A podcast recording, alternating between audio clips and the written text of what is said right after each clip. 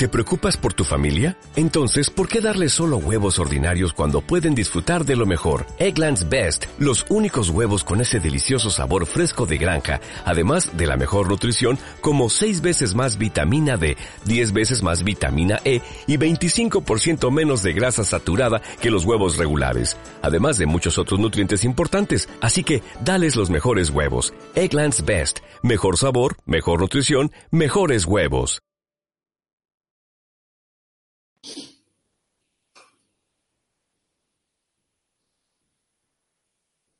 Hola a todos y buenas noches. Bienvenidos una vez más a este vuestro programa semanal del trail running, o sea, Live Talk con Neo Rider e Irene Machaque. Bien usada esa conjunción. Hoy lo he podido hacer bien.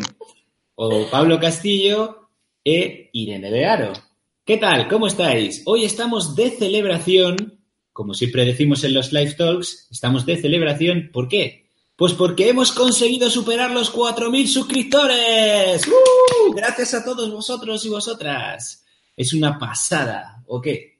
Bueno, no solo una pasada, es que es un privilegio, porque es que encima de que estamos haciendo cosas que realmente nos gustan y en fin, compartir una pasión es algo que, que no todo el mundo puede hacer. Entre otras cosas porque no todo el mundo tiene la inquietud, pero tener la inquietud y que encima haya personas que les apetezca acompañarnos, pues es una gozada. Es una gozada, es una gozada. De verdad que no nos lo creemos todavía.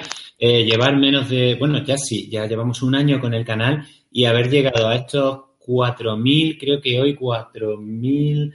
Eh, 4.021 había esta mañana. pero ahora creo que hay 4.040 o algo así. Es una verdadera brutalidad. Así que, bueno, muchísimas gracias porque esto es una pasada. Estáis viendo a nuestra entrevistada, no sé por qué, porque no está hablando, pero creo que algún ruido hay en su eh, casa porque se la está viendo, entonces nos, va, nos está rompiendo la, la presentación fantástica que solemos hacer. No te preocupes, no te preocupes, Raquel. Pero fíjate, Raquel, si, toda, si, si la situación de toda esta gente es preocupante, que ya hemos decidido llamar a una psicóloga deportiva. Totalmente, porque para ver si estamos, estamos a loquísimos. gestionar lo que están haciendo en este canal. con esto de- Exactamente. De, de encima de correr largas distancias, porque muchos son corredores de largas distancias, Exacto. lo cual ya implica un estado mental. Pues eso, de especial, de loco. Pues lo que os decíamos, muchísimas gracias por estar tan locos como nosotros y por seguirnos de esta manera. Eh, fue muy bonito el otro día en el Campeonato de España de, de- la RCA, de Trail Running, eh, pues todos esos saludos que nos hicisteis cuando me veíais con la cámara, a mí o a Irene, y nos decíais, ¡ay, Pablo, Irene, que yo os sigo, que tal y que cual! Muchas gracias al amigo de Cantabria que me incluso me saludó y me dijo pues un poquito que cómo estaba Helio eh, y demás. Así que, bueno, pues muchas gracias a todos. Y como lo que dijimos, y aquí lo que decimos va, mm, iba a decir a misa, pero como no somos muy religiosos, pues lo que decimos es palabra de honor, pues eh, tengo aquí eh, el paquete de regalos que nos envió la gente tan amable de Six Pro, de la crema que utilizamos, ¿vale? Que incluye una camiseta, incluye un bote grande de producto y también el pequeño, que parece que no, pero el bote pequeño este es una maravilla para llevarlo en la mochila y que cuando te roce algo mientras estás entrenando lo que sea, pues te lo puedas untar y no tener que llevar un bote grande. Y está sin estrenar. Hombre, claro, es todo nuevo. Así que vamos a hacer un vídeo especial en estos días, en esta semana, en el cual eh, diremos la manera de eh, cómo lo vamos a sortear, ¿vale? Eh, como siempre, pues solo será necesario que estéis suscritos, que dejéis algún comentario especial y, bueno, luego el millón de euros por debajo. eh, ya sabéis, ya sabéis, ¿no? Cómo va todo. Y, y bueno, ya está. Así que bueno, no me enrollo más, que sé que a nosotros no venía a veros, a ver, no, venía a ver a los entrevistados y eh, también, pues, eh, vamos a empezar. Bueno, dame un poquito la palabra. Sí, sí, claro, claro, claro. Digo, es que iba a decir, vamos a empezar, vamos a empezar con lo que tenga que decir a Irene, porque todavía no le dejaba hablar. Me lo ha dado la vez. Y yo quiero mi vez no solamente para manifestar dos cosas. La primera, para aquellos que sospechabais que Pablo y yo somos pareja, sí, somos matrimonio. Porque algunos de vosotros os lo preguntáis, no lo tenéis claro y en los mentideros está hablando mucho acerca de nuestra relación. Sí, no Así somos que- compañeros de piso. Uy, mira. Aunque nos ponemos nerviosos, es verdad que somos pareja. Y dicho esto, tengo aquí que saludar a un montón de gente muy querida por nuestra parte y que están aquí presentes hace un rato porque ya tenemos 70 espectadores, que se dice pronto que a estas alturas de programa, de programa, no era, no, no es habitual tener a tanta gente ya junta, así que vamos a eh, saludar aquí a Ram Zero Cool, que se conectó también en el directo de Colo, a nuestro queridísimo amigo Ángel de RT3, que acaba de terminar su propio directo y que, bueno, que... Que es una institución en el mundo del YouTube y el trail running. Y os invitamos a que bichéis su canal. Si no lo conocéis. Que, por supuesto, merece muchísimo la pena. A nuestro querido también Tito Mariano, Enrique Saavedra, Carlos Dolph, Paul Sparques, un tal Pablo Castillo. Ah, sí, yo. bueno, a Sergio Acera, que eh, ha lanzado ya una pregunta y va a ser seguramente la primera que hagamos. Y bueno, desde México, Raúl Ramírez, muchas gracias por estar ahí, Raúl. Nuestra mexicana querida afincada en Madrid, que es Denise Flores Domínguez, a la que también queremos muchísimo. Acuérdate, Denise, que mañana tienes que ir a hacer la elíptica, ¿eh? Torpedo, Torpedo, que dice que nos ve por ahí de vez en cuando, pero que no se ha atrevido nunca a saludarnos. Pues, pues saluda que somos tan, tan, tan normales como, como los que ve aquí. Bueno, depende. Y Pepe Pepe me dice por aquí, bueno, hay un montón de gente, Álvaro Rodríguez Jaldón, Atrocha Senda, Mar, hola Mar, ¿qué tal? María José Ramírez, nuestra querida amiga, que hemos coincidido con ella también en la Falco Trail, junto con Andrés. Eh, Carmen Ibáñez, Carmen, te echábamos de menos. Y Carmen, enhorabuena que has vuelto a correr, enhorabuena. Muy bien, de verdad. Una maravilla. Y en fin, eh, Carolina, desde la eh, Perfida Albion, que nos escribe desde allí, hombre Corzano. Qué alegría. Nuestro favorito. Aquí. Favorito. Y por supuesto, Alex, eh, Comunidad Vida Sana, Asun Blanco. Bueno. Bueno, esto es un no parar. Un no parar. Así que nada, bueno, todavía eh, faltan unos cuantos hasta Mario los 4.000, Paisa, ¿no? Guillermo Fabregat, pues en fin. si se conectara a los 4.000 se moría esto. Voy a, a, a, ya ir introduciendo un poquito. Bueno, pues vamos a presentar a la invitada. De otra manera las preguntas y antes de nada, por supuesto, hablar de Raquel. Vale, y una cosa, explicaros una cosita que sí, si tenéis alguna pregunta muy importante o algo que veáis si el chat va rápido y demás y, y queréis que se pase sí o sí, hacer uso del super chat, ¿vale? Es la herramienta que tenemos nosotros para que una pregunta se suba arriba. No hace falta que donéis un millón de euros ni nada de eso, ¿vale? Con que pongáis unos céntimos nos vale. Pero dos céntimos o, o dos millones de euros, da igual. Pero la cosa es que eh, sube la pregunta y entonces Irene la ve mucho más fácil porque cuando estáis 70, 80 personas en el chat, pues el chat va rapidísimo, ¿vale? El super chat sirve para eso. Bueno, pues lo dicho, vamos a presentar a nuestra invitada.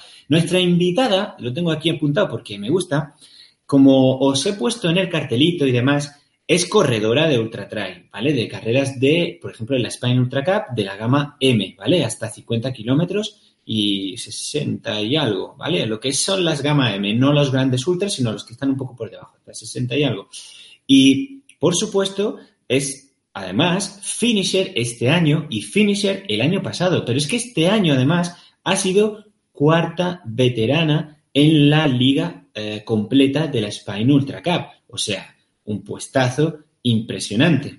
Así que, bueno, y además es psicóloga y psicóloga deportiva. Pero vamos a ver cómo de primero ser psicóloga y luego ser corredora, las dos cosas se fusionaron y ella nos lo va a explicar y cómo llegó a ver que la psicología podía ayudarla a ella y ayudar a otras personas a mejorar en su desempeño deportivo y en su vida, por supuesto.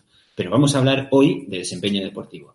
Así que bueno, pues eh, sin mucha más dilación vamos a dar la bienvenida, aunque ya se ha presentado ahí por ahí, si sí, que esto apareciera, a Raquel González. Buenas noches Raquel y bienvenida a nuestros grandes estudios. Hola, hola Irene, hola Pablo. Disculpad porque yo estaba aquí muy, muy, muy callada, no, no sé sí, qué ha pasado. pero es que, es que se, oye, una especie de clic, clic, clic y, es, y eso es lo que hace que, ¿Algún que salte. espectador lo identifica con tu...? No, el mío no. Es algo porque es, es, sí, es el mío. debe solo- ser algo mío. Es que algo de que, que estaría tocando así en, el, en Sí. un botón o algo de la camisa y por eso se oía. Entre, entre nosotros yo creo que quería robaros el protagonismo ya. no te preocupes. Bueno, Pues- felicidades por esos 4.000 suscriptores. Pues, eh, empiezo esta entrevista también más tranquila al saber que sois matrimonio. Me queda es que ya había muchos rumores por ahí, pues nada, vamos a desambiguar la situación. Sí, somos matrimonio y ya, ya se acabaron los comentarios. Así que bueno, eh, Raquel, tú nos interesas muy especialmente porque además de ser eh, corredora y de saber ponerte en nuestra piel, porque la verdad es que eh, formas parte de este mundillo, lo vives los fines de semana que sale a la competición, tú también vives en tus carnes esta cuestión de los entrenamientos y por supuesto tú misma seguramente experimentas un montón de las sensaciones de las que vamos a hablar a lo largo de esta entrevista. Eh, por así decirlo, eres como juez y parte, ¿no, Raquel? Sí, eh, agradezco mucho la presentación de Pablo y lo ha explicado muy bien, que yo por un lado empecé a correr y por otro lado estaba estudiando psicología y un buen día pues eh, me di cuenta que estaba eh, aprovechando los conocimientos que tenía de psicología y los trasladaba a mis entrenamientos y a, las carreras y, lograba cosas. Y como ha dicho Pablo, pues pensé que era una buena idea aunarlo, empezar a trabajar en ello porque podía beneficiar a mucha gente, a muchos deportistas y mucha gente que esté iniciándose en el, en el deporte. Y ahí estamos. Pero eh, em, Raquel, cuenta un poco eh, cómo es el hecho de que, por lo que me mandaste un poco para que te presentáramos y demás, eh, y yo estuve leyendo, y cuenta esa fusión que viste entre hace seis años cuando empiezas a correr y cómo vas pues metiéndote en el mundo del trail y del ultra trail y cómo mm, te das cuenta que la psicología tuya y de tu trabajo puede pues beneficiarte, ¿no? Eh, ¿Qué puntos encuentras eh, y luego qué puntos son los que desarrollas para que mm, pues eh, te ayude de verdad y pueda ayudar a los demás, ¿no? ¿Cuál fue el, chip ese que se cambió, no? Bueno, tengo que decir que antes de, la entrevista estaba comentando con, mi pareja y me he dado cuenta que la primera vez que yo actué como psicóloga deportiva eh, fue el año en el que él por primera vez hizo la Maratón Micha aquí en Castellón, que es la carrera emblemática de aquí, que forma parte además de la Liga de la Spain Ultra Cup. Eh, él corría y yo todavía no, y él estuvo a punto de retirarse en Useres, que es el punto medio de, la carrera. Y, en ese momento yo estuve con él, tuve una, charla con él y, al final continuó y fue finisher y terminó por primera vez esta carrera. Y, ahora me doy cuenta que esa yo creo que fue la primera vez que empecé a utilizar los conocimientos que yo tenía de psicología para en ese momento pararme con esa persona y, volver a centrarla en cuál era su objetivo, por qué estaba ahí y, lograr que se viniera otra vez arriba y continuara la carrera. Y bueno, de la misma manera, eh, cuando, yo estaba cuando yo estaba realizando mis carreras, eh, uno, cualquier deportista va desarrollando ya una fortaleza mental, pero normalmente no nos damos cuenta de las herramientas que estamos utilizando. Y yo, como estaba estudiando psicología, eh, de repente empecé a identificarlas, empecé a, darme cuenta de, lo que desarrollaba y de las habilidades que desarrollaba y que utilizaba en los entrenamientos y en las carreras, pero conociendo qué base científica o eh, qué base psicológica estaba, estaba aplicando. Y eso fue un poco el empezar. Y bueno, como me apasiona correr y me apasiona la psicología, pues eh, como vosotros decíais, que, suerte poder estar trabajando en lo que no le gusta, eh, pues yo dije, bueno, yo quiero empezar a hacer cosas en, esta, en este área. Pues mira, eh, enlazando con toda esta interesante introducción que nos acabas de ofrecer, hay algunas preguntas que vienen muy a cuento. Voy a pasarla en primer lugar, porque además ha sido la primera que se ha lanzado, una pregunta de nuestro querido Sergio Acera, que pregunta lo siguiente. ¿Cuándo crees que sería el momento de pensar en recurrir a un psicólogo deportivo? Pues es que no hay momento exacto. O sea, un psicólogo deportivo puede ser de ayuda en cualquier momento en el que se encuentre el deportista.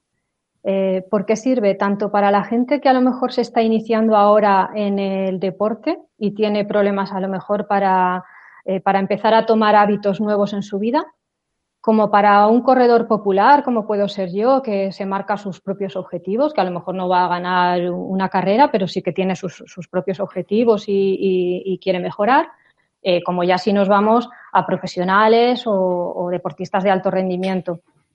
Entonces, no, hay un momento preciso, siempre hay algo que, se puede trabajar para, mejorar. da igual el nivel que tenga el deportista. Y hay momentos que podríamos decir así críticos en los que, digamos, la presencia de un psicólogo podría ser inexcusable, porque yo ahora mismo estoy pensando, por ejemplo, en esos momentos y algunos están por aquí eh, comentándolo, en esos momentos en los que eh, te sientes con muy pocas ganas, parece que la vida se te ha hecho bola, por así decirlo, y entonces los entrenamientos parecen contribuir más a ser un elemento penoso que un elemento de, disfrute. Eh, justo eh, en esas circunstancias, ¿cómo puede ayudar un psicólogo deportivo? Sí, yo veo situaciones por las que pasan eh, las personas que, no habría necesidad, que sería efectivamente un buen momento de, recurrir a alguien y recibir un poco de ayuda y que, te orientara. Eh, porque efectivamente yo encuentro gente que eh, entrena y no, logra los objetivos y no sabe por qué, porque entrena, hace el entrenamiento que, le marcan y sin embargo luego no, logra, se queda ahí bloqueado y no logra una mejora o le pueden las sensaciones de ansiedad, las, se impone unas presiones que no, le dejan avanzar.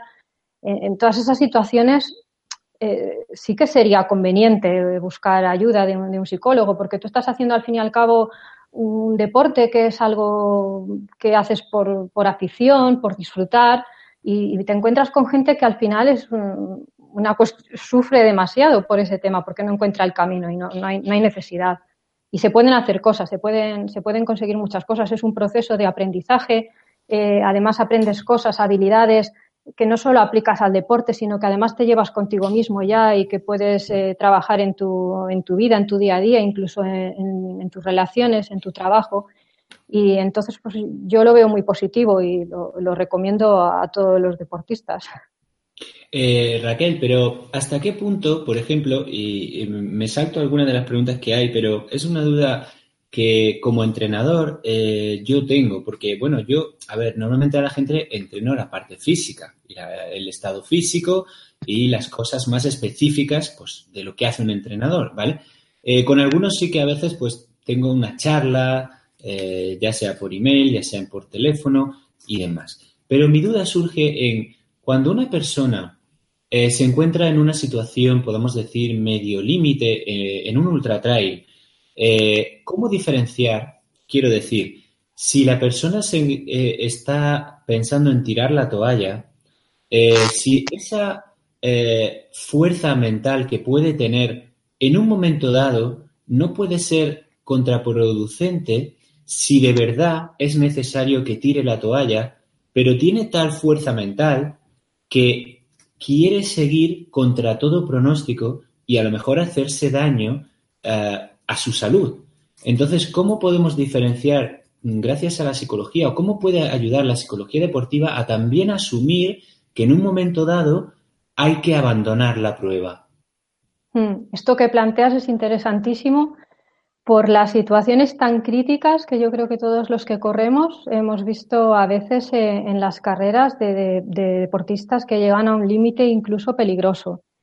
Eh, entonces, partiendo de lo que dices, que lo principal y lo, fundamental es la preparación física, eso está claro. Eh, con el entrenamiento mental, cuando hablamos de fortaleza mental, no es solo fortaleza mental de vamos a aguantar aquí lo inaguantable eh, no, se, se, trata de una inteligencia mental, de, un proceso de autoconocimiento. Eh, y, lo más importante es eso, es que el, deportista se vaya conociendo a sí mismo de forma que acabe diferenciando sus sensaciones, eh, acabe diferenciando esos pensamientos que el cerebro le lanza a modo de sabotaje y de, autoexcusa para, retirarse cuando todavía le quedan fuerzas y, los que son, y lo que son sensaciones efectivamente a las que hay que prestar atención porque son importantes y porque te están marcando efectivamente que, estás en una situación límite. Eso es al final todo parte de ese proceso de, del entrenamiento mental, el autoconocimiento eh, de uno mismo. Y eso se, se va trabajando, pues eh, la psicología del deporte se basa principalmente en la terapia cognitivo-conductual, que bueno, en psicología es lo que se refiere al, trabajo de los, pensamientos, eh, porque todos tenemos un diálogo interior continuo del que la mayor parte no somos conscientes y lo que se aprende es a tomar conciencia de lo que estamos pensando, identificar esos pensamientos eh, que no nos están siendo nada saludables, que nos están resultando dañinos, que intentan sabotear nuestros objetivos y una vez identificados transformarlos pues en una forma más saludable de hablarnos a nosotros mismos, más adaptativa, más positiva y que esté orientada a, lograr nuestros objetivos. Y en ese proceso es donde el deportista se conoce y sabe si, bueno, si el cerebro está intentando eh, que minimice su esfuerzo, porque el cerebro es sabio eh, y, es un órgano que tenemos ahí para, para permitirnos sobrevivir, y, lo, que va, lo que va a pretender siempre es el mínimo esfuerzo. O sea, cuando corremos el cerebro nos, nos está diciendo, pero ¿para qué corres tanto si no nos persigue nadie? Para ya. O sea, lo que quiero es sobrevivir. No hay ninguna necesidad de correr tanto. Eh, entonces nosotros tenemos que aprender a gestionar eso y a saber cuándo, eh, cuando el cerebro nos está avisando de, realmente, de un peligro real, como es el que, el que estemos en una situación ya límite, o, cuando pues no, es que todavía me quedan fuerzas para seguir. Eso es un proceso que se va, que, se va, que se va adquiriendo.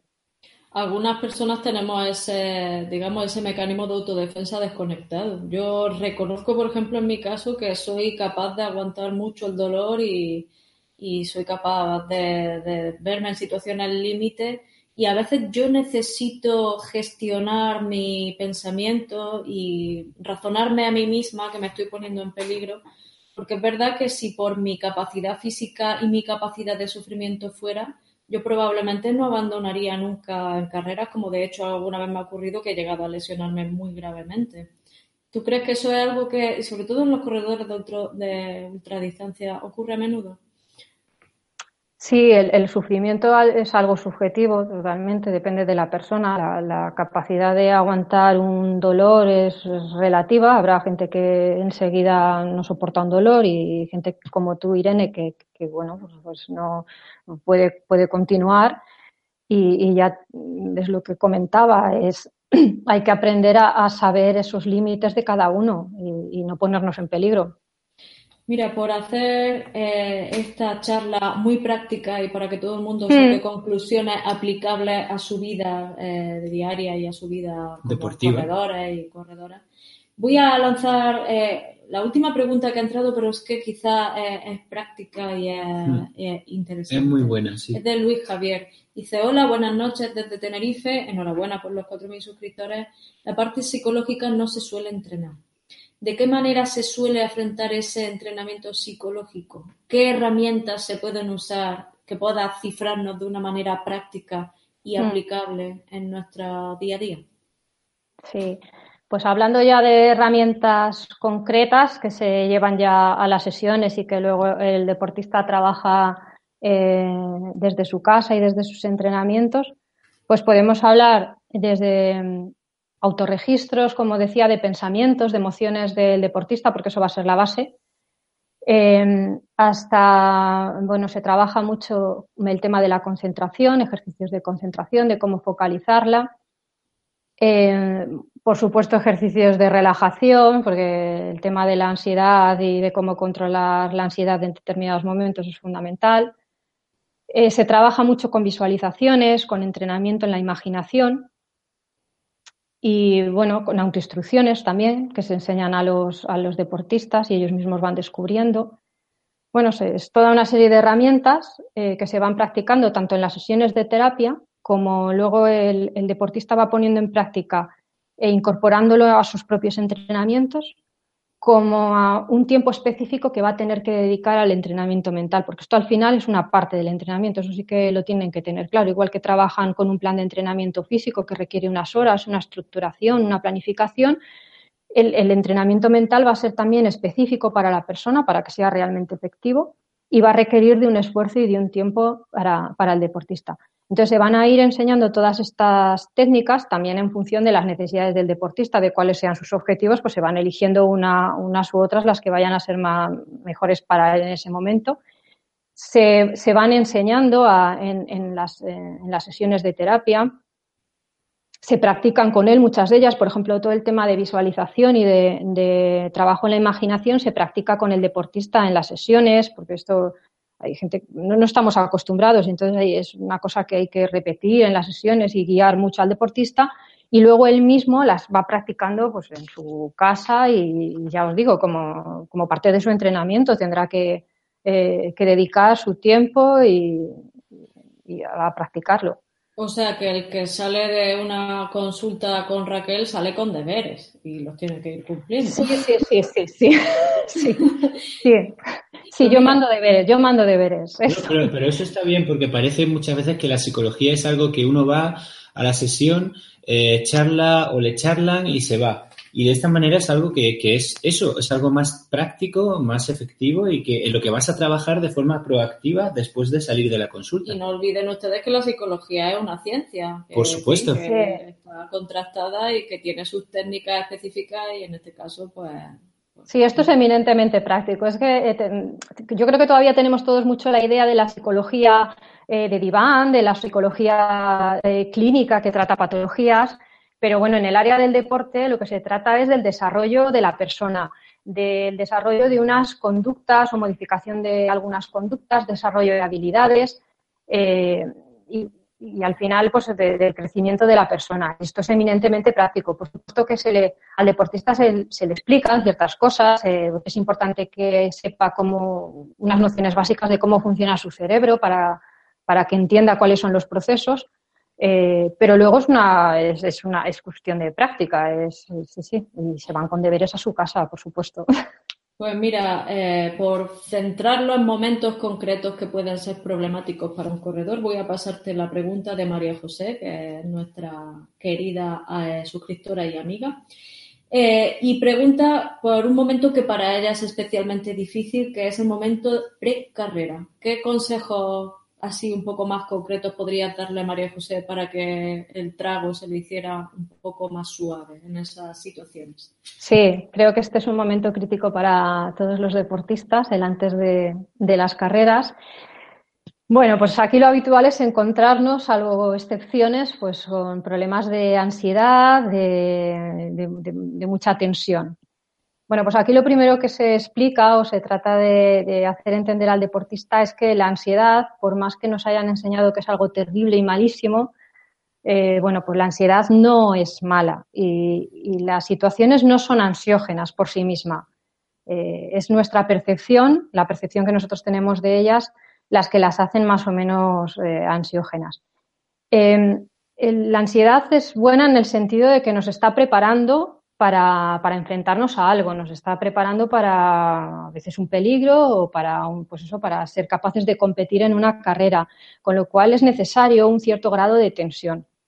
El problema ocurre cuando eh, esa ansiedad es demasiado elevada, porque entonces ya nos provoca pues, las sensaciones esas que tenemos de bloqueo, eh, de que se nos eh, tensan demasiado los músculos. Y bueno, está probado que unos niveles elevados de ansiedad eh, nos hacen ejecutar los movimientos como si fuéramos aprendices en el deporte que practicamos, o sea, como si no, no tuviéramos habilidad de, práctica. Eh, nos hacen actuar de forma ineficiente, eh, varían incluso la percepción de, la distancia y del tamaño de las cosas, o sea, no, es, algo que, es necesario controlar. Entonces, cuando, es, cuando, cuando la ansiedad empieza a ser un problema es eso, cuando es demasiado elevada para la situación a la que nos enfrentamos y por eso de lo que se trata es de autogestionarnos para tener el nivel de ansiedad adecuado, porque todos tenemos un, nivel que se llama óptimo de, activación, un nivel eh, de tensión justa que es el que nos permite enfrentarnos de la forma más eficaz posible ante, ante esa situación y ante la carrera. Y bueno, pues como lo normal es eh, que el grado de activación sea demasiado elevado, hay gente que, que, lo tiene demasiado bajo, pero bueno, lo habitual es encontrarte que hay demasiada ansiedad eh, pues bueno, se trabajan técnicas de, relajación previas al momento de la carrera, eh, se trabaja mucho con la respiración. Ahí también entra el tema de la concentración. Eh, por ejemplo, es muy habitual antes de las carreras que se realicen, que, ocurran cosas que lo que hacen es activarnos todavía más. Pues en, las carreras nos encontramos al speaker que nos manda aplaudir y saltar antes de salir, eh, nos ponen a CDC y todo eso pues nos, nos, pone todavía mucho más tensos. Entonces el deportista tiene que saber cuál es su nivel de activación y saber que si lo tiene que, bajar porque está demasiado ansioso, pues a lo mejor se tiene que abstraer de todos, esos, de todos esos estímulos que está teniendo. A lo mejor tiene que cerrar los ojos, no aplaudir tanto ni saltar y hacer sus ejercicios de respiración y concentrarse, tomar conciencia de su cuerpo y conseguir bajar a lo mejor ese ritmo cardíaco y salir en un nivel más adecuado de, activación. Y eh, Raquel, para entrar en otra área que también está siendo de interés en la gente que está en el chat, eh, cuando entrenas, normalmente, eh, casi todos nosotros entrenamos solos. y bueno, preguntan un poco que si entrenar solos y en esa soledad eh, puede ser bueno o puede ser no bueno de, forma, pues, eh, que cómo lo ves eh, de forma psicológica y si hay, pues, algunas técnicas a utilizar mientras uno está entrenando en solitario o sería mejor entrenar en, en grupos, ¿no? Bueno, es que yo no creo que haya una situación de entrenamiento mejor que otra. Esto, esto sí que es total preferencia de, de cada persona habrá gente, yo conozco personas que efectivamente si no, si no entrenaran en grupo no saldrían a entrenar. Eh, pero bueno, también conozco gente, yo por ejemplo me encanta entrenar sola porque me, desconecta de todo y me relaja. esto ya creo que es, cada persona tiene que encontrar la forma en la que, en la que se encuentra más a gusto en ese sentido. Eh, entrenar solo, pues eh, a lo mejor si te refieres porque da más pie a que la persona se centre en sus propios pensamientos y no esté a lo mejor tan distraída hablando con, compañeros. Eh, bueno, no lo sé, es parte del entrenamiento también justamente trabajar eso, porque en la carrera no vas a ir siempre con gente y aunque vayas con gente, si lo que quieres es obtener un rendimiento y un objetivo, pues no puedes estar distraído toda la carrera. justamente necesitas una concentración. ¿no? O sea que eso va en preferencias de cada uno, pero si por trabajo mental se, se refiere, eh, pues es que se tendrá que trabajar eh, mentalmente también los pensamientos que lleva cuando, cuando va solo y, concentrarse. o sea, no vale que como entreno siempre a gusto con gente, siempre voy a ir con gente, porque luego de cara a la competición eso no te va a servir. Precisamente eso tiene relación con una pregunta que ha lanzado casi al principio, Torpedo, Torpedo, que eh, creo que se ha ido a dormir, pero ha prometido escucharnos eh, en diferido. Así que bueno, yo te lo voy a lanzar porque realmente tiene mucha relación con esto que estamos comentando. Y pregunta cómo afecta la mentalidad negativa al rendimiento y cómo eh, gestionar el autohabla respecto a estos rendimientos que queremos obtener. Es muy importante el modo en que nos hablamos a nosotros mismos. Hmm. Bueno, yo espero a Torpedo Torpedo que no lo estuviéramos durmiendo, pero bueno. no, parece que se tenía que ir a trabajar. Sí, sí, Aún así tenemos ochenta y tantas personas que te están dando la enhorabuena de un modo muy... es que un lunes a las 10 es, es, mañana hay que trabajar la, mayoría. Bueno, a ver, sí, eh, es eh, lo más, más fundamental de todo es cómo nos hablamos a nosotros mismos, que cómo influye, influye en todo, en todo. El, cerebro es el que mueve y gracias a, lo que tenemos cualquier conducta. Eh, la forma en la que nos hablamos influye absolutamente en todo. Eh, influye, damos tres tipos de respuestas eh, en cuanto al pensamiento que tengamos. Hay una respuesta fisiológica que es el cómo nos vamos a sentir, si nos vamos a poner a sudar, si vamos a tener taquicardia, palpitaciones, escalofríos. Eh, vamos a tener una respuesta emocional, si sentimos rabia, ira, tristeza o alegría y euforia.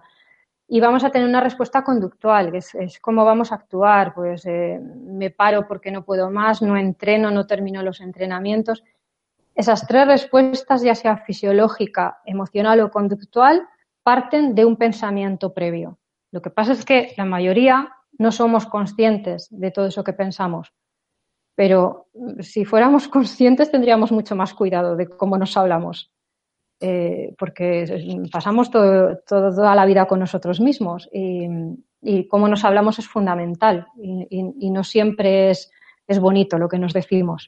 Por eso lo que decía al principio que es, es, es, muy importante tener una higiene mental, una higiene de pensamientos, el cuidar que la forma en la que nos hablamos es saludable, es adaptativa, está orientada a ayudarnos en aquello que queremos conseguir y no todo lo contrario, es lo que nos encontramos muchas veces. Pues fíjate, me voy a permitir la licencia de comentar que justo el siguiente artículo que se va a publicar, que bueno, eh, Raquel y yo nos conocemos mm, a través de los artículos que se van publicando, que, voy escribiendo y que, como sabéis, eh, se van a recoger finalmente en un libro.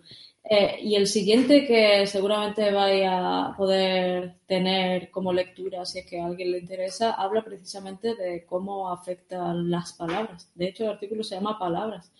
Y sí es cierto que creo que la mayoría de los seres humanos podemos constatar que las palabras cambian incluso bueno, nuestra manera de percibirnos como poderosos o como eh, incapaces. Totalmente. Mm. Totalmente. Además, Sí, lo que decías también de, cómo, eh, lo que comentaba en la pregunta de, cómo se puede hablar el deportista, también una cosa que se practica mucho es el tema de las autoinstrucciones. Eh, las autoinstrucciones son esas cosas que se dice el deportista a sí mismo. Eh, esto se ve muy claramente, no, no por nada, sino porque lo dice en voz alta y todos lo podemos observar Rafa Nadal. Rafa Nadal en los partidos cuando el famoso vamos Rafa, vamos Rafa, que se dice, eso es una, una autoinstrucción que a él le sirve, a él le sirve para coger fuerzas y, continuar.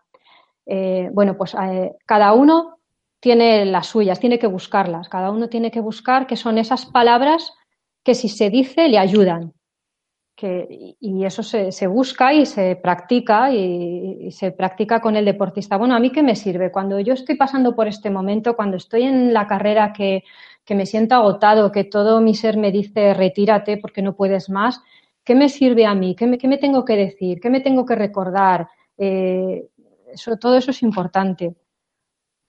Y, a raíz de esto, mira, se me viene a la cabeza una, una persona que quiero mucho, que se dedica a las carreras, una compañera, eh, que mm, en las últimas carreras me contaba eh, que dedica la carrera a alguien. Ella sale corriendo, sale a correr eh, con el pensamiento de que esa carrera la dedica a una persona que quiere o, algo que, bueno, algo que, en ese momento es importante para ella. Bueno, pues esto es un motor y un, de, motivación y de fuerza para esa carrera fundamental. Cuando eso se hace de verdad, del corazón, de, la verdadera intención de, que eso cobre sentido y que es un propósito en tu vida, eso te da fuerzas en la carrera y eso eh, te lo repites durante la prueba en los momentos críticos y, te ayuda a tener fuerza. La verdad es que convertir correr en algo más que poner un pie detrás del otro y, generar ese sentido es fundamental. Nosotros tenemos la experiencia de las carreras dedicadas a la cuestión de la ELA, que muchos de los suscriptores han seguido ese periplo.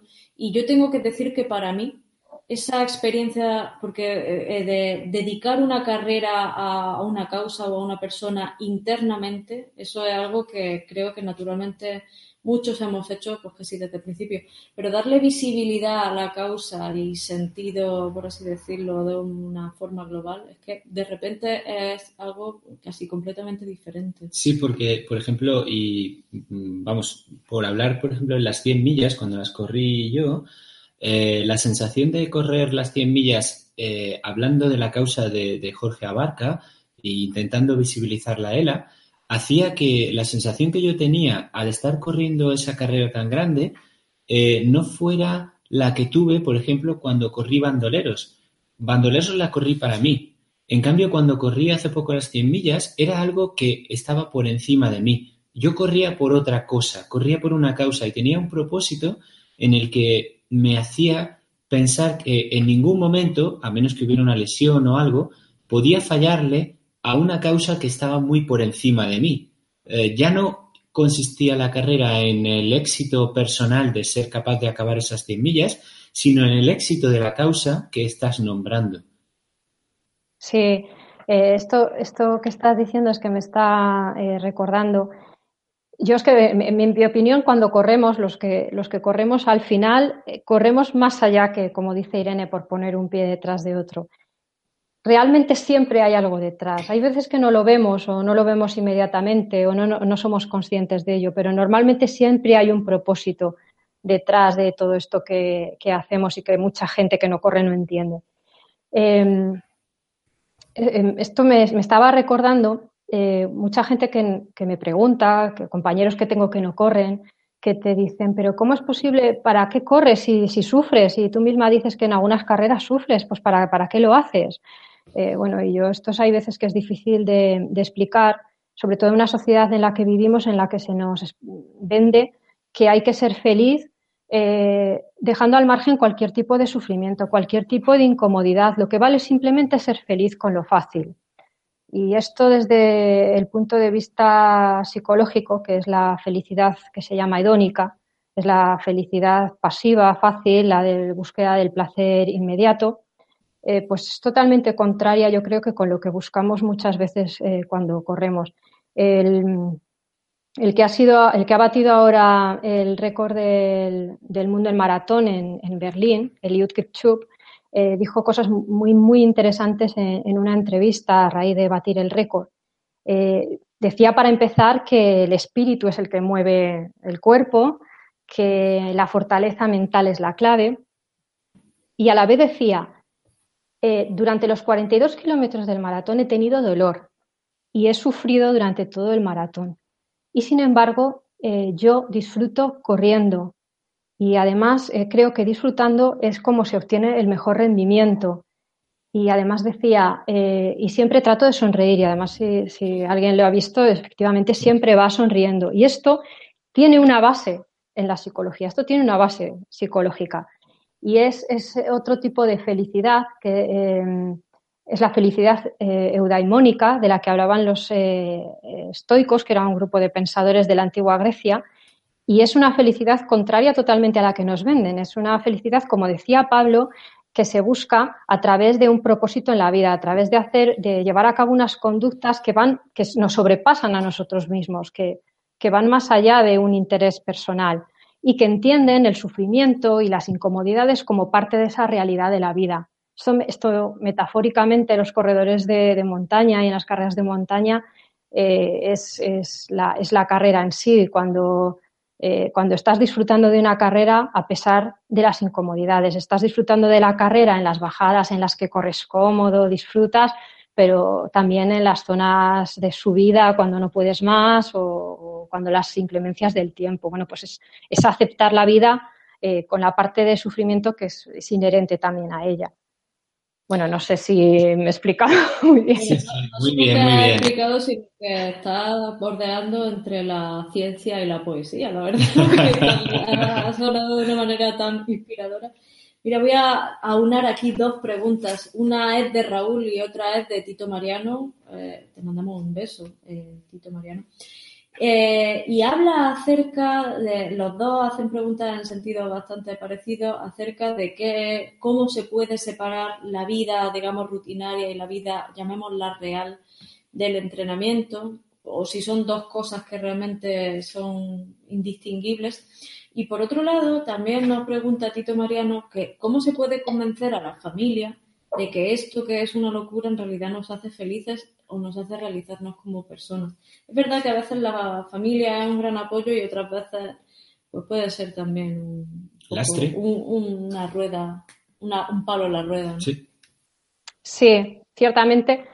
Eh, yo me he encontrado con personas eh, que justamente acuden eh, porque tienen un interés en practicar deporte y a la vez eh, una sensación de culpabilidad fuerte porque entienden que no están dedicando a lo mejor el tiempo que debería de ser a, la familia o a los hijos. Es, verdad que eso te, lo encuentras y que, como dices, Irene, eh, hay veces que la familia es un apoyo y otras veces, pues bueno, no, no acaba de entender por qué hacemos esto. Em, yo creo que al final la mejor forma de explicarlo es eh, que nos vean felices. Cuando una, cuando una persona te quiere, si te está viendo feliz, es la, es, la mejor forma en la que lo va a comprender.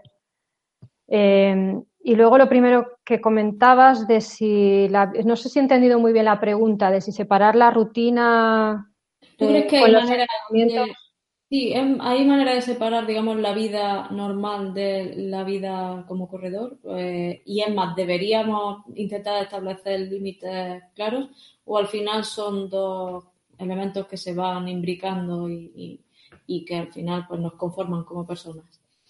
Bueno, al nivel que tú quieras, eh, al, nivel que tú quieras entrenar, eh, pues bueno, lo decides tú y, va, eso va a influir en, lo que, no sé, en lo que te tome de tu ámbito personal, digamos. Pero bueno, al final el deporte, cualquier actividad física, eh, conlleva una forma de vida, porque yo no puedo entender el deporte si no es como una concepción de vida saludable y, eso conlleva pues eh, otros aspectos de tu vida, no solo la hora, hora y media a la que sales a entrenar cada día.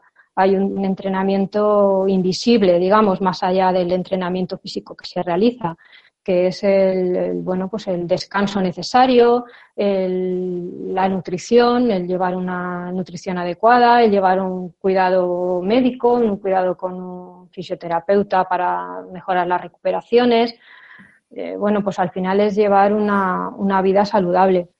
En, ese sentido, pues bueno, sí, es una forma de vida y, afecta a todos los ámbitos de tu vida.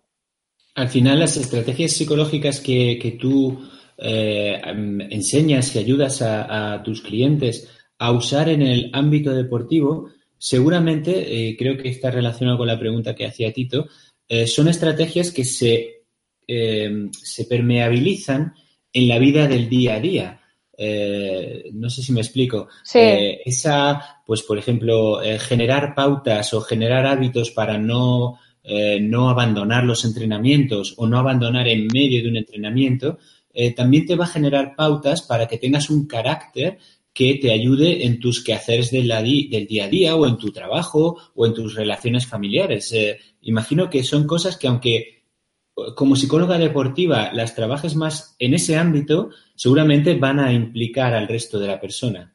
Sí, son habilidades que, se aprenden, eh, es un autoconocimiento de la persona y por tanto luego las va a poder aplicar no solo en el ámbito específico del deporte, sino que las va a poder extrapolar a otros ámbitos de la vida totalmente. Si tú trabajas la concentración, eh, en el ámbito del deporte practicarás eh, la concentración en situaciones específicas del deporte, pero tú mismo luego lo vas a poder extrapolar a la concentración en tu trabajo, por ejemplo, o en otros ámbitos. Y, el, control de pensamiento que, que, hablábamos, la gestión de y la autorregulación de tus emociones, pues te va a ayudar en el momento de una carrera pero te va a ayudar en tus relaciones familiares, eh, el día que no sea un buen día y tengas ciertas discusiones, bueno, pues te va a ayudar a gestionar todo eso y a regularte emocionalmente. O sea, va a ser una ayuda al final que sí eh, vas a poder llevar a tu día a día. Pues mira, en relación también con todas estas cuestiones, Emilio Jiménez nos pregunta si podías darle algún consejo para gestionar la ansiedad, eh, en este caso, eh, por la cuestión de la comida, porque al final también tiene mucha relación eh, esta situación que tiene que ver con lo nutricional con cómo se desarrollan los entrenamientos. También eh, podrías ayudar a una persona a gestionar este tipo de circunstancias. Sí, sí, al final es todo un entrenamiento integral. O sea, la situación ideal es que el deportista vaya con el apoyo del preparador físico, por supuesto, que es fundamental la preparación física y si puede ser individualizada, eh, o sea, parte específica para la persona, que acuda con, un plan de, nutricional, con un fisioterapeuta y con un psicólogo deportivo. Si tú vas solo con tu entrenamiento físico, pues estarás dejando muchas cosas al azar. Eh, si vas con todo lo demás, pues estás eh, asegurándote de alguna forma o garantizándote en mayor medida que puedas llegar a, obtener tus objetivos. Entonces, lo ideal es que todo eso se integre y se trabaje conjuntamente. Y el trabajo mental va a ayudar en todas esas áreas. Eh, al final, si esta persona tiene un problema en controlar su alimentación, pues porque por ansiedad a lo mejor come más de lo que tiene que comer o come con, de forma impulsiva, eh, pues sí, sí, claro que se puede trabajar, porque al final es detectar mm, de dónde le proviene esa ansiedad, si es por una situación eh, difícil de nervios, de unos pensamientos eh, inadaptados, es ver de dónde le proviene y, a partir de ahí irlo gestionando. En el caso concreto de Emilio, porque sabemos su historia, eh, amigo nuestro, ha habido muchos episodios en los que el, la alimentación, su estómago, le ha jugado muy malas pasadas en carrera y nos consta que no es el único porque es, una situación bastante habitual. Suponiendo que se descarten cuestiones que tengan que ver con la clínica del estómago o del aparato digestivo, ¿crees que hay una relación directa entre la gestión de emociones y esas situaciones que se dan en carrera? Hombre, sí que puede ser que el exceso de ansiedad pues hay personas que lo focalizan más en el aparato digestivo.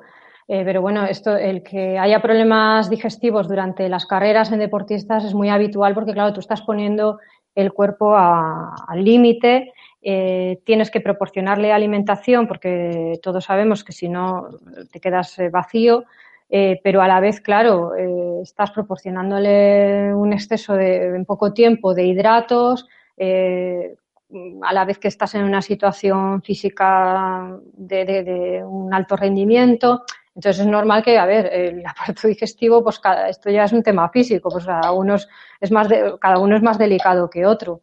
Entonces yo este problema, a ver, mm, de normal se va probando. Eh, los deportistas vamos probando, eh, pues a ver qué es lo que más nos conviene, lo que más podemos tolerar en la alimentación durante la carrera.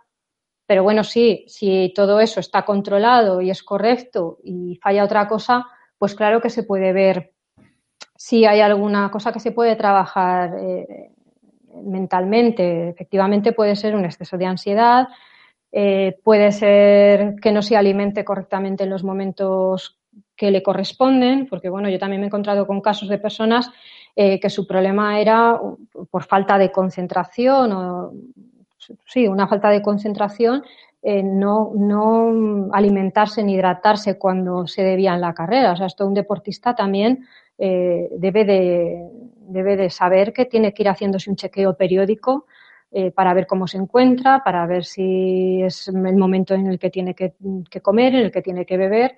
Y bueno, yo me he encontrado con casos en que había personas que, como no tenían sensación de hambre o sensación de sed, pues no, se les pasaba y claro, no, no, llegaba un momento de la carrera que aquello no, funcionaba, porque si todos sabemos que eh, si pasa el momento en el que tienes que comer ya llegas tarde, eh, tienes que comer cuando toca. Bueno, eh, sí, sí, Raquel, es que es, es, es, así. Al final es como que hay personas que, que, o a veces nos pasa, ¿no? Que en carrera pues te evades tanto que incluso te olvidas de ti mismo y de lo que estás haciendo y estás solo corriendo, ¿no? Es una, Sí, mira. a veces pasa. Eh, sí, eh, me, está viniendo a la cabeza de un amigo que, tenemos que hace unos años eh, corrió la UTMB y él nos contaba cómo llevaba un checklist preparado para en los puntos de habituallamiento saber perfectamente qué era lo que tenía que beber, tomar, si se tenía que dar el reflex, si tenía que tomarse el magnesio, las sales, cambiarse los calcetines y lo llevaba todo preparado, memorizado. Bueno, pues esto es una herramienta que él se había mm, autohecho por, por intuición, por lo que sea, pero es una, es una práctica, es una forma de focalizar la atención del deportista en ese, en ese momento y que previamente a la carrera, durante meses, lo repase, lo practique, lo revise de forma que en el momento que llegue de la carrera, esos habituallamientos que además tienes que contar con que el cansancio y la fatiga acumulada no te va a permitir eh, pensar eh, tan ágilmente como en otro momento, lo lleves muy automatizado ya para saber que en ese momento tienes que hacer todo eso, no se te olvide nada y en el menor tiempo posible.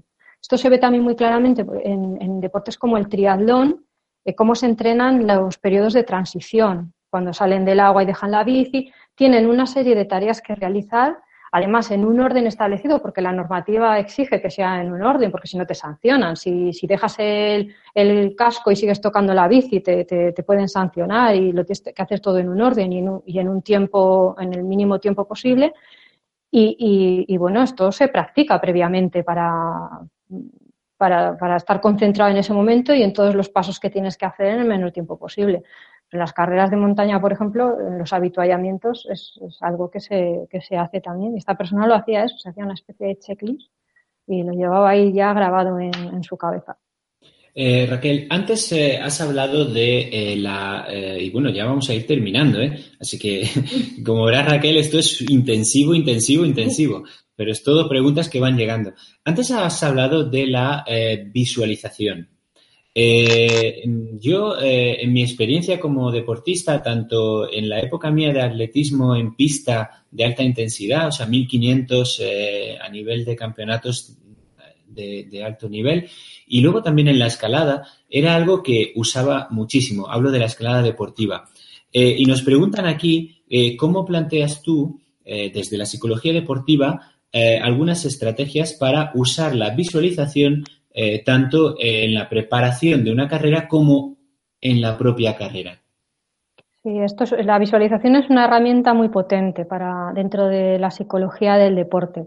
O sea que requiere mucha práctica eh, lo que se hace es, eh, las personas no suelen estar acostumbradas a hacer esto, entonces primero se practica en las sesiones, eh, se ayuda, se enseña a la, persona a llevar a cabo la visualización, pues se, entra en un estado de concentración y se le va guiando en esa, en esa visualización dependiendo de lo que se quiera trabajar, porque se pueden trabajar muchas cosas.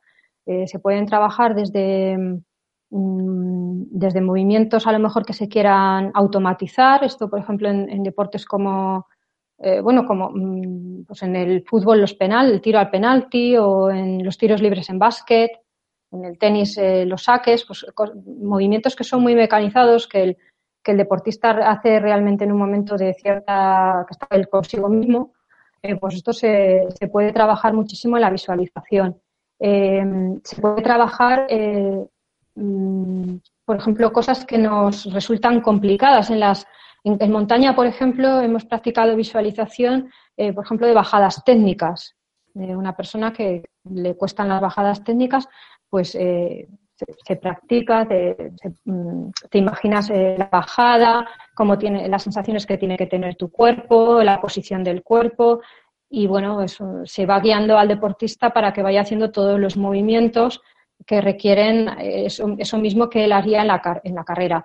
Y con la ventaja además de que la visualización te permite eh, jugar, una vez que se adquieren ciertas habilidades, te permite jugar para practicarlo a cámara lenta, a cámara normal, eh, sin estímulos externos, con estímulos externos, por ejemplo, los tiradores de básquet, pues primero practican sin ningún tipo de estímulo externo, luego ya se imaginan lo que es la presión de todo el pabellón gritándoles para que fallen el tiro. Eh, se puede jugar de muchas maneras es una herramienta muy potente. Y luego, pues una vez que el deportista ya adquiere estas, eh, sabe, conoce cómo es el procedimiento, pues es interesante que lo vaya practicando habitualmente, eh, eso, en su casa, sus 10 minutos o durante el entrenamiento y, se vaya acostumbrando para que el día de la carrera él pueda ponerlo en práctica. Me quedan un montón de preguntas aquí apuntadas que, en fin, es posible que se quede el tintero. Raquel, yo pienso que en algún momento vamos a tener que hacer una segunda parte porque aquí hay. Sí, que está siendo muy interesante y muchas preguntas. Está esto que arde, pero mira, no voy a dejar pasar la ocasión de dar voz a Patricia Gil, que comenta que está encantadísima de escucharte. Ella también es psicóloga y te felicita con muchísimo entusiasmo. Un montón de gente aquí que está, por ejemplo, Víctor Montoliu. Bueno, un saludo, tengo que decir, permíteme un saludo a, Patricia Gil, le mando un beso enorme.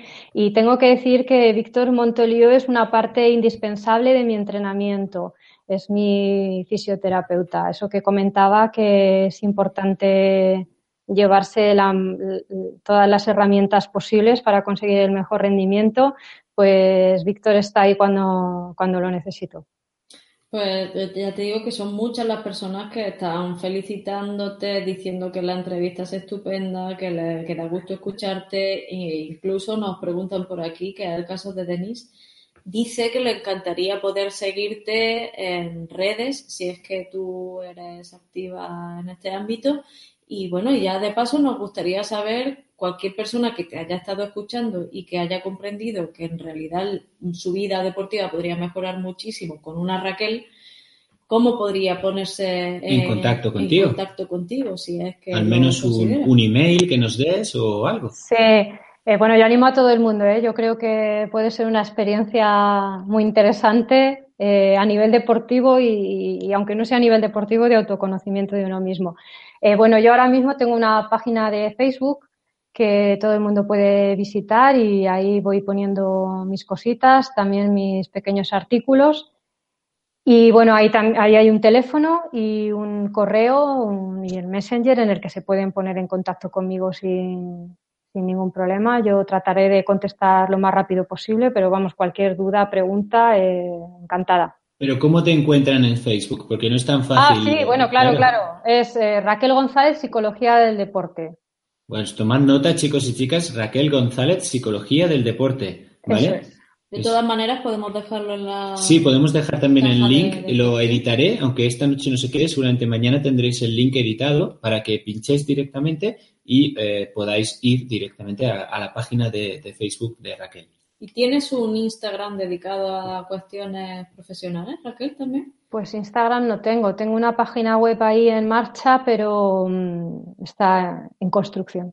Que se bueno, poco a poco, poco a poco. Lo importante es, que te puedan contactar, ya sea a través de, Facebook o de el correo y el teléfono que aparece en esa página. Y es más, Raquel, ¿sería posible que un usuario eh, pudiera eh, seguir contigo bueno, una serie de pautas y un trabajo, digamos, constante, eh, aunque no sea presencialmente? Sí, mm, lo ideal es llevar a cabo un, proceso de varias sesiones de acuerdo a lo que quiera la persona conseguir eh, pero se trata de un proceso. Eh, yo trabajo normalmente haciendo una primera entrevista en la que nos conocemos, vemos cuál es la situación en la que está el deportista y lo que, las expectativas que tiene, y a partir de ahí ya se van programando una serie de sesiones. Eh, nosotros, yo, no hay problema en trabajar vía Skype, por ejemplo, con gente que no está a lo mejor, además por disponibilidad de horarios, eh, no hay ningún problema. Eso, bueno, hablando con las personas que estuvieran interesadas, buscaríamos la, manera. Claro, ahora mismo no, hay ya eh, distancias, podemos decir. Nosotros estamos aquí, tú estás en Castellón y esto está siendo como casi una consulta privada entre tú, nosotros y las 90 personas que estaban en el directo. Bueno, ahora hay 72, pero es, es así, o sea que no tenéis que tener problema en poder eh, trabajar con Raquel de forma digital, ¿no? Es un poco el tema. Eh, bueno, bueno, bueno. Eh, os animo a los que estáis ahí y no estáis suscritos, por favor, suscribiros, que bueno, hacemos estas cosas que no están mal, ¿no? No, no están mal. Y si gustan, pues a vosotros nos ayudáis a nosotros suscribiéndose al canal. Eh, bueno, Raquel, y no hemos hablado al final nada de tus objetivos deportivos, ni de tus carreras, ni de nada. Y aquí, en vez de hablar de Tlay, pues hemos hablado de psicología. Pero bueno, ¿y qué carreras tienes pendientes? No sé si ahora o ya en el próximo año. Bueno, ahora hemos terminado con, con área Extreme en Lanzarote y estamos un poco en plan descanso activo, que se llama, para retomar otra vez con fuerzas. Y bueno, de cara al año que viene creo que, que repetiré la Liga del Spenultra Cup porque me, ha gustado mucho estos dos últimos años. Todavía no sé muy bien con qué carreras. Eh, la MIM de Peñagolosa Trails, que es de aquí, de Castellón, pues eh, seguro que la recomiendo además a todo el mundo. Es una carrera preciosa. Que sepas que esa eh, carrera, Raquel, es la que cuando a mí alguien me dice, Pablo, recomiéndame una carrera de 60 y algo para iniciarme en esa distancia, Siempre recomiendo la MIM, siempre. Y mira que hay carreras, pero es que la MIM es incomparable. Yo bueno, he hecho ya alguna carrerita por ahí a nivel nacional y son maravillosas, pero bueno, tengo que decir que, la MIM tiene un ambiente especial. Eh, bueno, no sé si es porque la organiza el club también en el que en el que estoy, que tiene la, yo creo que la mejor gente de Castellón y, y los mejores voluntarios, como demostraron en el pasado campeonato del mundo, que fue aquí en Peñagolosa Trails. Y bueno, eso no sé todavía qué carreras haré, pero la idea es hacer la liga. Y, bueno, si tengo suerte y sale el sorteo, pues la, nos iremos a Chamonix a hacer la OCC. Pero bueno, para eso tiene que, sonreírnos un poco la suerte en el sorteo. seguro que sí tenéis suerte y si no este año, este año pues será el, que viene, que al final te toca. no, al siguiente te toca seguro si no lo consigues este año. Pues esas subidas requieren tener, vamos, una gestión de Sí. que va a poner en práctica todo tu conocimiento. La verdad que sí, la yo verdad creo que que sí. sí. Sí, sí, porque son largas y largas y, y largas en tiempo y en distancia. Pero bueno, al final de todo se sale menos del ultra trail. Se sube y se baja.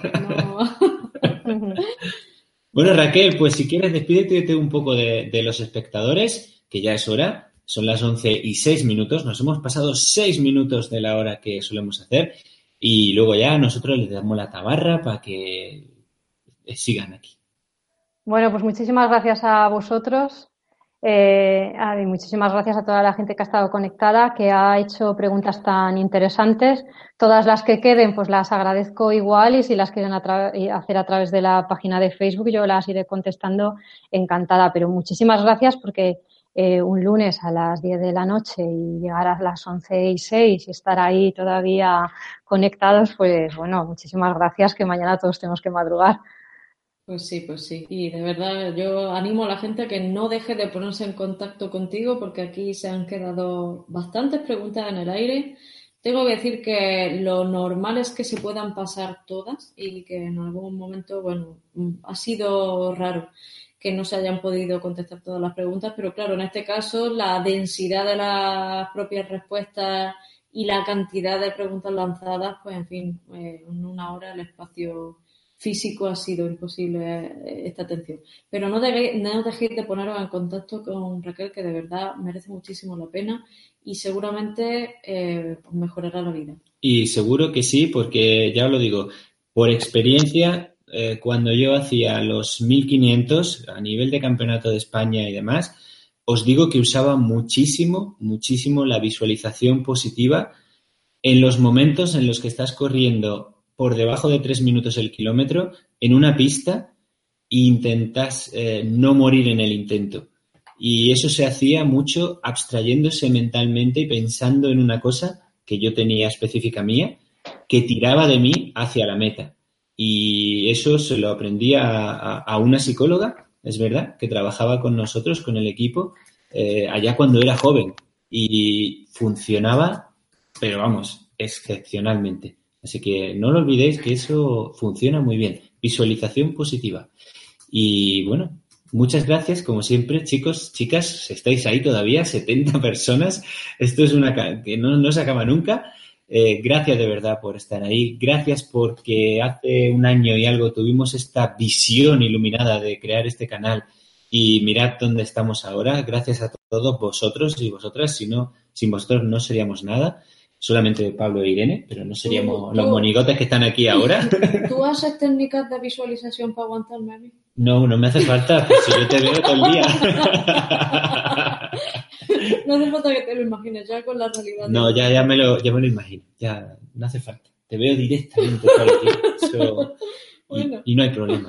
Pues nada, ya hemos desvelado todos los secretos de la psicología y, Y ya sabéis- alguno más, porque ya sabéis que somos matrimonio. Que estamos casados. Para lo bueno y para lo malo, ¿eh? Para lo bueno y para lo malo. Eh, ¿Qué tienes tú que casi todo bueno. Casi todo bueno. Bueno, mil gracias Raquel por estar con nosotros esta noche, de verdad. Y mil gracias a todos. Muchos besos y cuidaros mucho. Y nos vemos en esta semana en próximos vídeos y en las montañas. Que seáis felices. Adiós. Chao.